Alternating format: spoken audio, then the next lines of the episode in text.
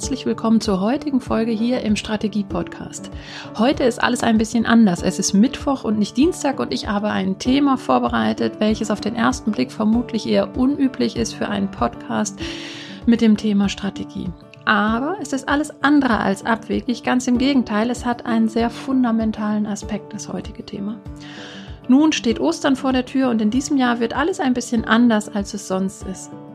Wir werden förmlich gezwungen, Traditionen und festgefahrene Muster aufzubrechen. Das haben wir schon immer so gemacht, funktioniert in diesem Jahr nicht. Und die aktuelle Situation fordert uns heraus, neue Lösungen zu finden, kreativ zu werden, die Komfortzone zu verlassen. Und das kann auch Spaß machen. Es ermöglicht uns völlig neue Erfahrungen und zeigt uns Wege abseits unserer eingefahrenen Autobahnen auf. Und hierzu möchte ich anregen. Die heutige Folge soll also ein Impuls sein, die derzeitige Auszeit auch über die Feiertage mal anders zu nutzen und die aktuelle Situation mal aus einer anderen Perspektive zu betrachten.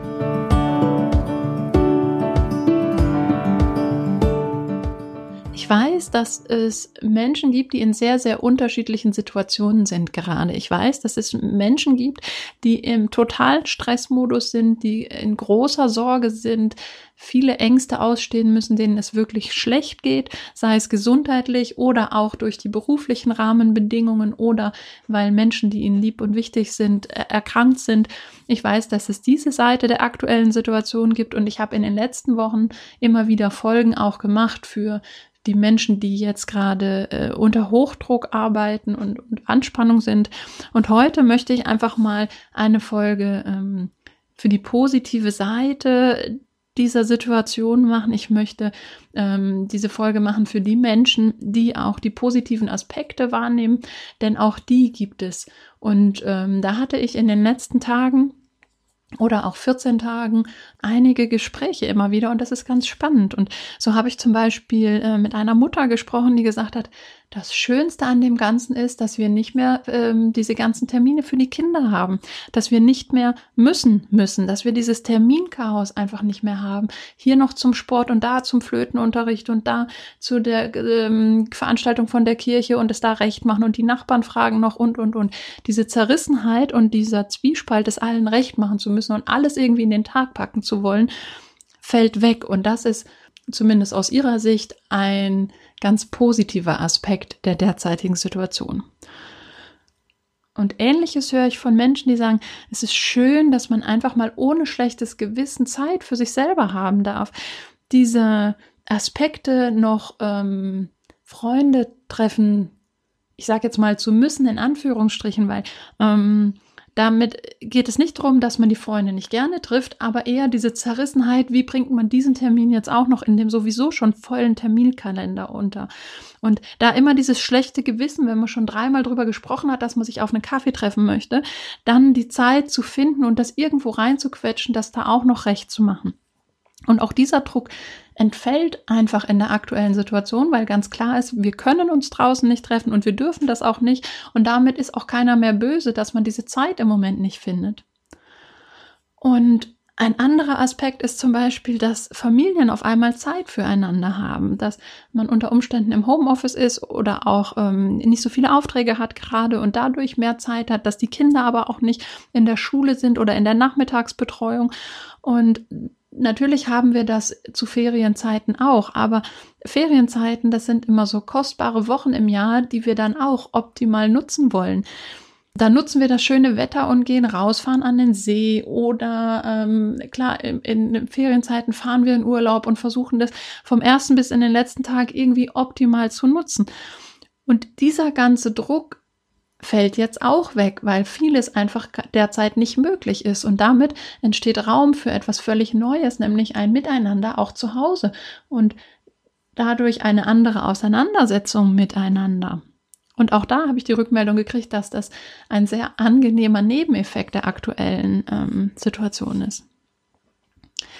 Ja, und das, worüber ich heute reden möchte, wirklich ist diese Lücke, die entsteht, dieser Stillstand, diese Pause, dieser Leerlauf im Moment für viele.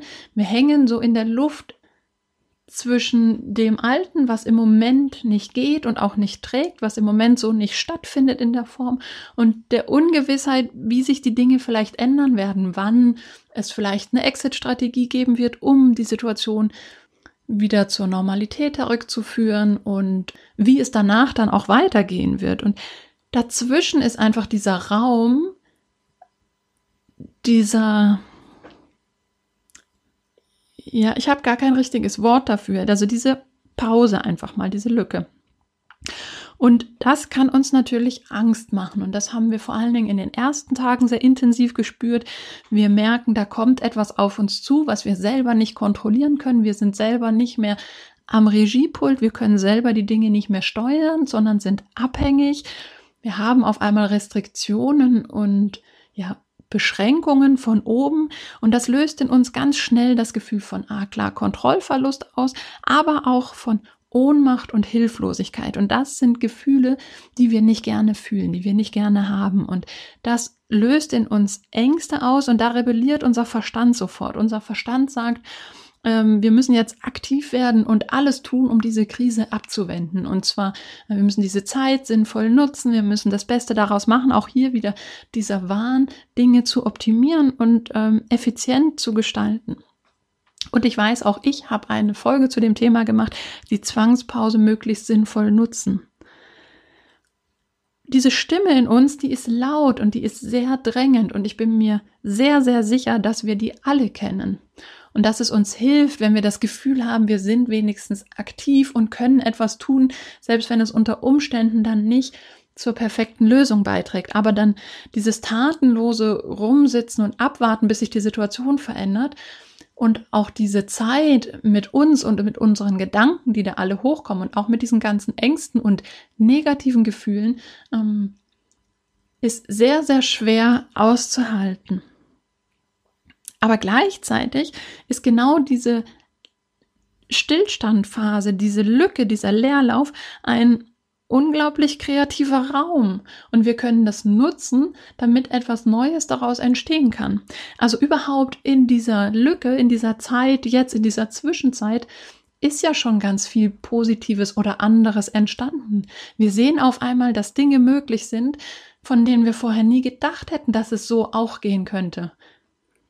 Ja, und einsteigen möchte ich in das Thema mit einem Gedanken, nämlich aus der Mewis-Strategie, die mich ähm, sehr eng begleitet in meinem ja, Denkhaltung und auch in meinem Tun. Und zwar eines der vier Prinzipien, nämlich immateriell vor materiell.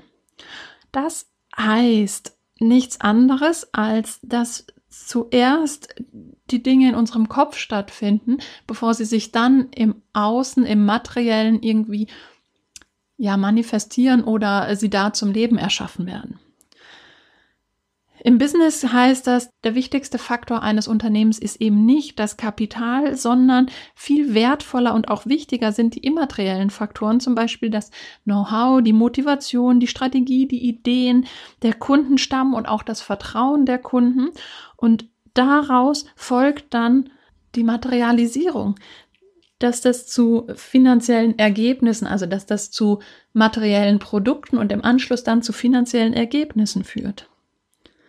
Und alles, was sich irgendwann als Umsatz oder ähnliches ausweist, war irgendwann mal etwas Immaterielles, nämlich ein Gefühl oder ein Gedanke, ein Problem, ein Bedürfnis, ein Wunsch, aus dem dann Produkte entstanden sind, die dann entsprechend materialisiert wurden. Und alles, was von Menschen geschaffen wird, hat seinen Ursprung zunächst auf der geistigen Ebene.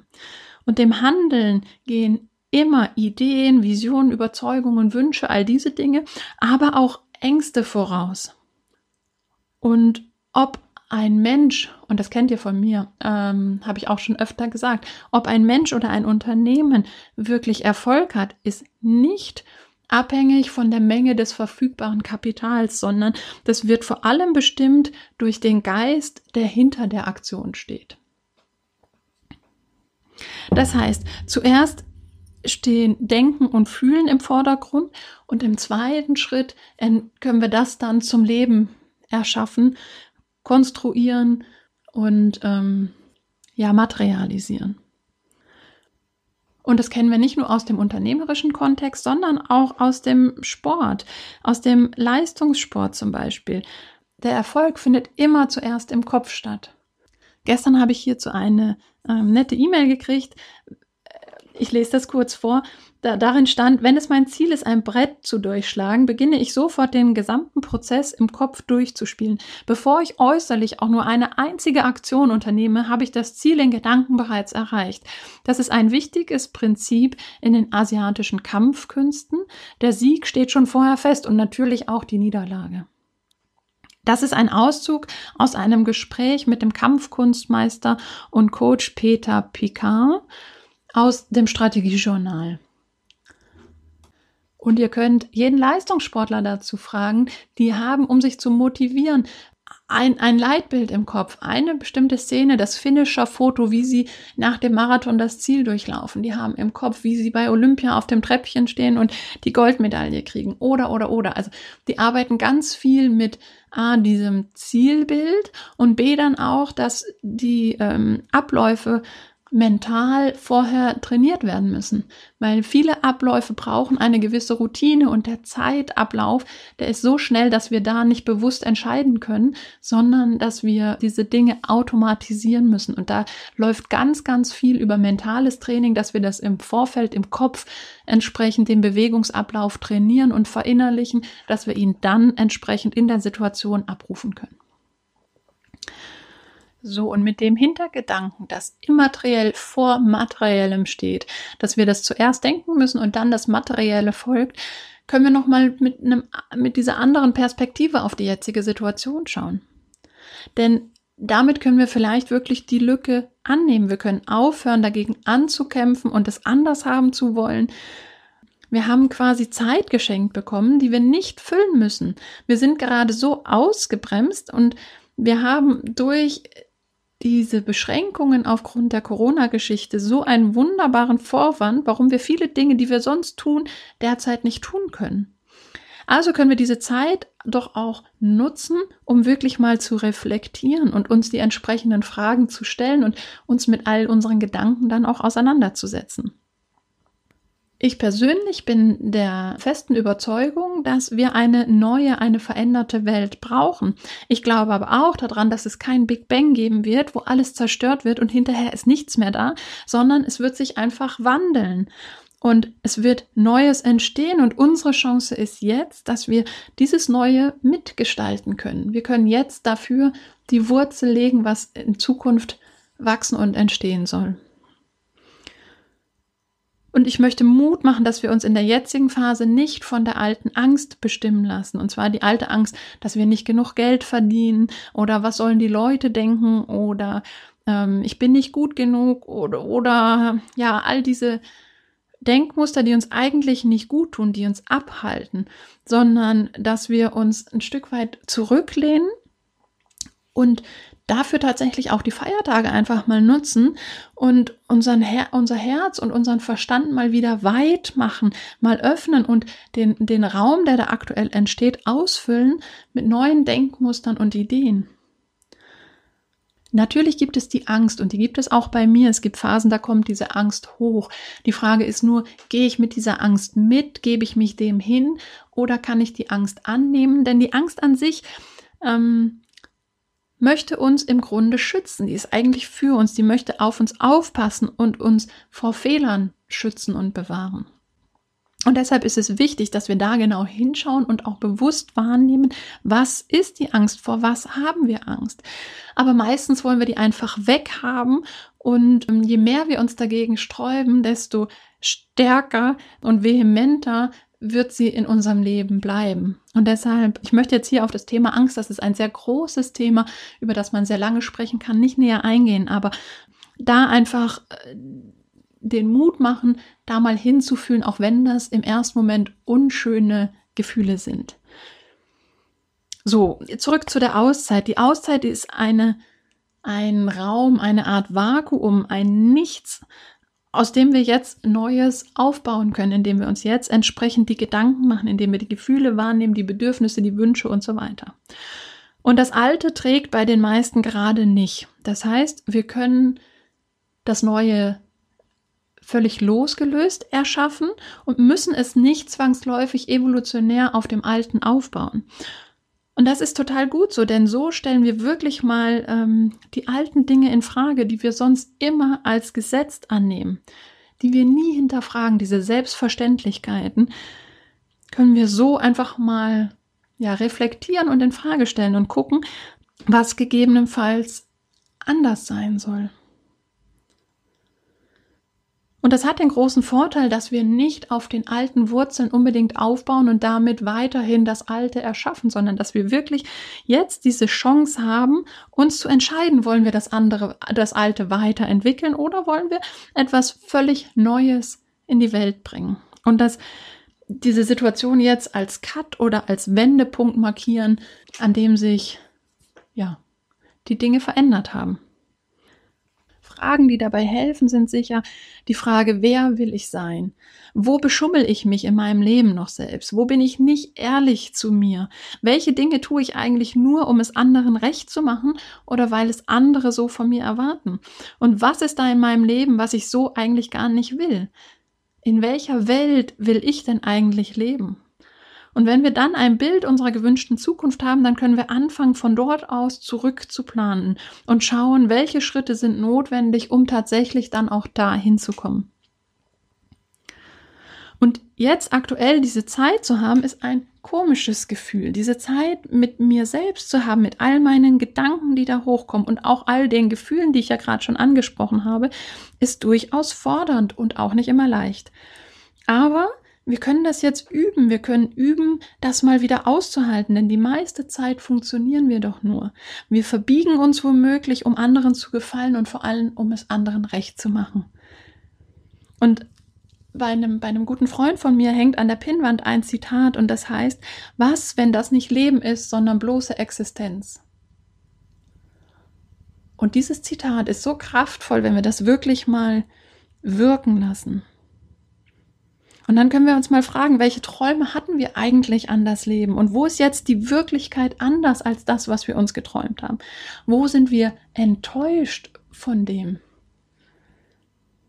Und wir leben in einer Welt der Selbstoptimierer. Der Perfektionsdrang ist in allen Lebensbereichen spürbar. Überall geht es darum, immer höher, schneller weiterzukommen. Und Dabei übersehen wir ein bisschen, dass alles am Ende zyklisch ist. Es gibt nicht diese Einbahnstraße mit dem Weg nach oben. Und oftmals stellen wir uns einfach die falschen Fragen und bekommen deshalb dann auch die falschen Antworten. Normalerweise füllen wir so eine Lücke, wie wir die jetzt auch haben, sehr, sehr schnell. Also wir lassen keinen Leerlauf zu. Wir optimieren alles. Wir nutzen jede Minute möglichst optimal aus. Sei das, wenn, dass wir, wenn wir in der Bahn sitzen, nebenbei noch E-Mails checken, dass wir während des Essens noch die aktuellen Nachrichten anschauen, dass wir, während wir telefonieren, noch irgendwas aufräumen, Wäsche machen, Essen vorbereiten oder, oder, oder. Also wir machen so viele Dinge parallel, um das irgendwie alles in unseren Tag noch zu packen und die Zeit möglichst effizient zu nutzen. Normalerweise lenken wir uns ab, wir treffen Freunde, wir machen Sport, wir lenken uns ab mit digitalen Medien oder auch mit Konsum. Und jetzt sind uns viele dieser Möglichkeiten genommen und wir sind ein Stück weit ge ge gezwungen, das einfach auszuhalten. Und das bringt uns zwischendurch immer wieder an unsere Grenzen und das merken wir sehr deutlich. Und ich habe gerade gesagt, ich persönlich bin der Meinung, wir brauchen eine neue Welt und das würde uns gut tun. Und das Spannende ist, dass junge Menschen uns schon zeigen, wie es gehen könnte. Es gibt bereits erste Trends in die Richtung einer neuen Welt mit weniger Ehrgeiz und mit mehr Freiheit. Und es scheint also möglich zu sein und gleichzeitig ist auch diese Sehnsucht danach da. Also ist doch die Frage, warum ändern wir das denn nicht? Und ganz klar, wir ändern das oft nicht, weil wir Teil des Systems sind, weil wir so eng verbunden und verflochten sind, dass der Ausstieg so schwierig wirkt und dass, dass es oft erst einen externen Faktor braucht, der uns auf die Bremse treten lässt. Also oft ist es so, dass es erst einen Knall geben muss, unser Körper muss uns erst irgendwie deutlich signalisieren, dass es so nicht weitergeht oder so, bis wir an den Punkt kommen, dass wir sagen, wir können aus diesem Hamsterrad aussteigen. Und das ist aber doch total schade. Warum muss es immer erst diesen Knall geben, wenn doch eigentlich die Möglichkeiten da sind und der Wunsch danach auch da ist? Und ich selbst hatte vor einigen Jahren so einen Moment, äh, in dem mich ein Bekannter in aller Schärfe gefragt hat, auf was ich noch warte, was passieren müsse, bevor ich es ändern würde. Und im ersten Moment habe ich mich furchtbar unwohl gefühlt und fand das sehr, sehr unverschämt, dass er mir so auf die Füße tritt.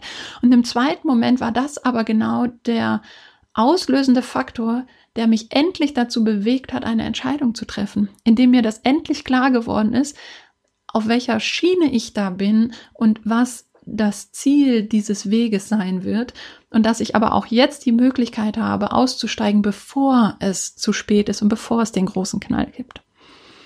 Und wir dürfen uns fragen, worauf wir unsere Kraft und auch unser Streben wirklich ausrichten wollen. Und das ist nämlich die ureigenste Definition von Strategie. Und die Ziele, die wir da verfolgen, die wir uns auch gesetzt haben, sind das wirklich unsere Ziele oder woher kommen die denn eigentlich? Für wen tun wir das denn alles, was wir tun? Tun wir das aus eigenem Antrieb, weil wir das wirklich wollen oder tun wir vieles nicht viel mehr, äh, weil man das so macht oder weil das so erwartet wird oder weil das so die nächsten logischen Schritte sind. Da ist die Zeit jetzt gerade total wertvoll, da einfach mal reinzufühlen und zu schauen und mal mit diesen Gedanken zu gehen. Spannend ist, dass es einen Unterschied gibt zwischen den Begriffen Ehrgeiz und Engagement, den schon Aristoteles und Machiavelli und andere aufgezeigt haben. Engagement ist der Einsatz von Energie auf eine bestimmte Sache. Und Ehrgeiz dagegen, jemand, der ehrgeizig ist, der giert nach Ehre. Es geht dabei um einen selbst, um den eigenen Erfolg, die Anerkennung, die Macht oder auch darum, ähm, es anderen irgendwie zu beweisen. Und auch das finde ich ist ein spannender Gedanke, einfach mal zu überlegen, ist man ehrgeizig oder ist man engagiert? Und irgendwann im Leben kommen die meisten von uns an den Punkt, an dem sie sich fragen, war es das? Und dann kommen neue Fragen auf. Was will ich eigentlich wirklich? Worauf habe ich Lust? Und was tut mir gut? Und erschreckenderweise haben wir hierauf ganz oft keine Antwort. Wir wissen schlicht nicht, was wir wollen, was uns Freude macht. Wir haben das so lange weggedrückt und unter dem Funktionieren ähm, vergraben, unsere Bedürfnisse hinter den Bedürfnissen der anderen angestellt, sodass wir jetzt keine Antwort mehr auf diese Fragen haben. Gegebenenfalls wissen wir noch, was wir nicht mehr wollen, wovon wir weg wollen, was anders sein soll. Aber spätestens auf die Frage danach, wie es denn anders sein soll, wo wir hinwollen, da haben wir oft gar keine Antwort parat. Und wir haben uns natürlich der Realität gebeugt, aufgehört ähm, zu träumen. Man wird ja sonst nur enttäuscht. Wir haben uns fest eingeredet, dass es ja sowieso nicht gehen kann und glauben uns das dann auch ganz konsequent. Und mich beschäftigt dieses Thema, denn es ist in fast jedem Coaching, was ich mache, ein elementarer Knackpunkt. Und es war und ist es auch bei mir im Leben noch. Und gleichzeitig nehme ich aber auch wahr, wie das Thema an immer mehr Stellen hochkommt und auch aus Ecken hochkommt, aus denen man das gar nicht so vermuten würde. Es gibt einen tollen Trend, den ich klasse finde, das ist das Nixen. Das ist das äh, niederländische Wort für Nichtstun. Und andere haben das schon sehr viel früher erkannt als wir, La Dolce Farniente, das süße Nichtstun. Und durch die aktuelle Situation haben wir wirklich diese wunderbare Erlaubnis zum Nichtstun. Denn wir sind ja sogar ein Stück weit dazu gezwungen, nichts zu tun. Unter normalen Rahmenbedingungen wäre man verpönt als Faulenzer, als Taugenichts und würden ähm, sehr, sehr viele Giftpfeile von den anderen abkriegen. Aber das im Moment hat absolut nichts mit Faulenzen zu tun. Wir können ja quasi gar nichts anderes machen. Also können wir die Zeit auch nutzen, wirklich, um unseren Akku aufzuladen, um uns mit all diesen Gedanken mal auseinanderzusetzen und zu schauen, was bietet dieses Leben denn gegebenenfalls noch über das hinaus, was wir bis jetzt schon gelebt oder auch erreicht haben. Aber zurück, ich hatte eben die Sehnsucht nach Veränderung schon angesprochen. Ich habe gesagt, die Sehnsucht, dass wir es anders haben wollen, mehr Freiheit und weniger Ehrgeiz, weniger Leistungsdruck. Die Sehnsucht ist da.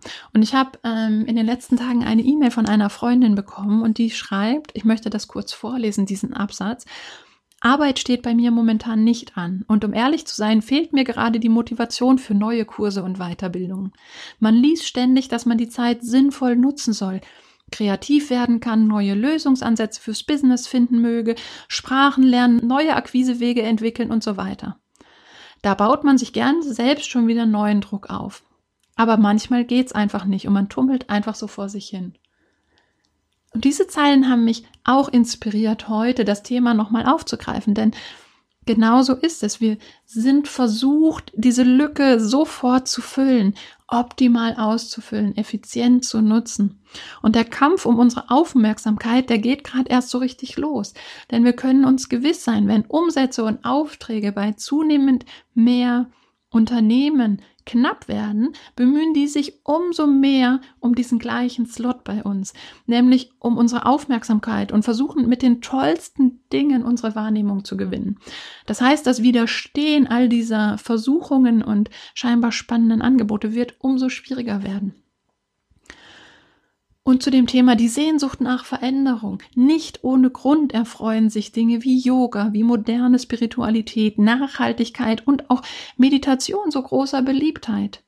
Themen wie Achtsamkeit, Dankbarkeit, Journaling und auch Morgen- und Abendroutinen, die sind doch dafür da, uns einen Weg aus diesem Leistungsdruck zu zeigen. Es gibt Artikel über das Thema vom Glück des Weniger, zum zur Entschleunigung. Es gibt mittlerweile Angebote für handyfreien Urlaub und auch Minimalismus sind Themen, die mehr und mehr an Bedeutung gewinnen. Wir alle haben ein Bedürfnis danach, mal runterzuschalten, den Leistungsdruck zu reduzieren, den Wunsch, weniger getrieben zu sein, diese innere Unruhe zu stillen, wir sind in dem, in dem Druck, immer auf dem Laufenden sein zu müssen oder auch zu wollen, dass wir Leistung erbringen müssen, dass wir womöglich immer erreichbar sein müssen und am Ende auch der Angst, den Anschluss zu verpassen. Und das ist ein bisschen so wie dieses Bild mit dem Esel, der die Möhre vor der Nase hat, die er nie erreichen wird. Und zu dem Stichwort Sehnsucht nach Veränderung, das Thema Purpose im Business kommt doch nicht ohne Grund auf. Auch das Why von Simon Sinek trifft doch auf Resonanz. Das heißt, die Leute haben einen Bedarf nach Sinn und nach Erfüllung und sinnhaftem Tun. Und das sind nicht Einzelne, das sind große Mengen. Das heißt, diese Sehnsucht ist sehr stark verbreitet. Und gleichzeitig lauert auch hier wieder die Falle, auch in diesem Bereich dann in diesen Optimierungswahn zu verfallen und da auch noch die perfekte Antwort finden zu müssen. Da, so toll wie die Themen sind, muss man sehr, sehr achtsam sein, dass das nicht der nächste Stressfaktor ist. Und da möchte ich einfach einladen, die Tage zu nutzen und selber für sich mal zu schauen, welche Sehnsucht spüren wir denn im Inneren? Wo weicht denn die Realität ab von dem, was wir uns eigentlich gewünscht haben? Und wie wollen wir denn eigentlich unsere Zukunft gestalten? Immer mit dem Hintergrund immateriell vor materiell. Unsere Gedanken sind die Basis, aus der dann sich unsere Realität materialisieren kann. So, und zum Abschluss habe ich euch einen kleinen Auszug aus einem Buch mitgebracht, was mir letztes Jahr im Sommer in die Hände gefallen ist. Das Buch heißt Bemerkenswert normal von Eva Billhuber. Und das ist ganz süß schon auf den ersten Seiten packt oder hat sie mich so gepackt. Ähm, sie ist auch Beraterin und erzählt so von ihren ersten Monaten als Beraterin der Vorfreude bei der Gründung und dass sie jetzt eben die Dinge anpacken und die Welt verändern möchte und dann der Realität, wie es aussieht, wenn man bei Unternehmen akquiriert und welche, welche Absagen man sich da so einholt und ähm, wie da so der Spagat ist irgendwie sich profilieren zu müssen, um den Auftrag zu kriegen und gleichzeitig ja diese Alleinstellung vielleicht gar nicht zu haben. Und nachdem sie diese Szene ganz wunderbar schildert, geht es weiter und da möchte ich jetzt einsteigen und euch einfach zwei Absätze davon vorlesen. Auf jeden Fall markierte dieses Gespräch aber mein erstes Rendezvous mit dem verkannten Potenzial des Normalseins. Es war jener Moment, in dem ich anfing, bewusst darüber nachzudenken, ob das so häufig verpönte Normalsein vielleicht doch besser war als sein Ruf. Konnte es tatsächlich sein, dass im Normalen eine Quelle zur Einzigartigkeit schlummert? Oder sind wir nicht automatisch zum Verlieren verdammt, wenn wir in einer Gesellschaft, die nach dem immer besser, klüger, erfolgreicher Prinzip funktioniert, wagen, nur normal zu sein? Das Thema fing an, mich zu interessieren und ich begab mich mit diesen Fragen mehr intuitiv als systematisch auf die Suche nach dem Normalen in unserer Superlativgesellschaft. Als Quelle wählte ich das Leben selbst, Menschen und ihre alltäglichen persönlichen Erlebnisse und Erfahrungen.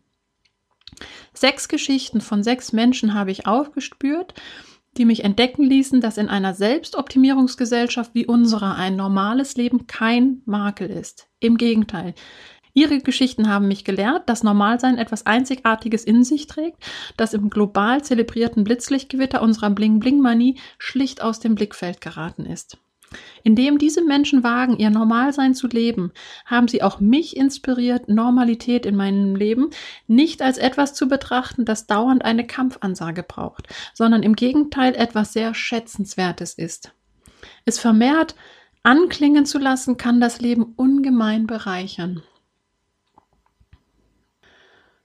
Und das ist ein kleiner Auszug, zwei Absätze aus diesem Buch aus der Einstiegsphase und sie erzählt dann wirklich ganz toll ähm, Geschichten, ganz normale Geschichten und hat aber immer zu, zu jeder dieser Geschichte dann auch ein paar ja, Reflexionsfragen oder Ideen, wie man das dann für sich vielleicht auch nutzen oder umsetzen kann. Es ist aber kein Ratgeber, der irgendwie uns anleitet, wie wir ein besseres Leben führen können. Es ist wirklich ja eine ganz nette Art, wie sie das Ganze beschreibt ich habe es vor allem heute mit in die Podcast-Folge aufgenommen, weil ich diese andere Sichtweise einfach mal spannend finde, das Besondere im Normalen zu suchen und wieder zurückzukommen zu einer normalen Welt und raus aus dieser Leistungsoptimierungsgesellschaft. Und damit bin ich für heute am Ende der Folge. Ich habe ein bisschen überzogen. Ich hoffe aber, dass euch die Gedanken hilfreich sind. Ich wünsche euch wunderschöne Ostertage. Auch wenn dieses Jahr alles anders ist, ich wünsche euch viel Spaß mit euren Gedanken, viel Spaß beim Nachdenken und einfach mal reinfühlen und schicke ganz, ganz liebe Grüße in alle Himmelsrichtungen und freue mich schon auf nächste Woche, wenn es wieder heißt, dass es eine neue Folge gibt hier im Strategie Podcast. Bis dahin alles Liebe, eure Andrea.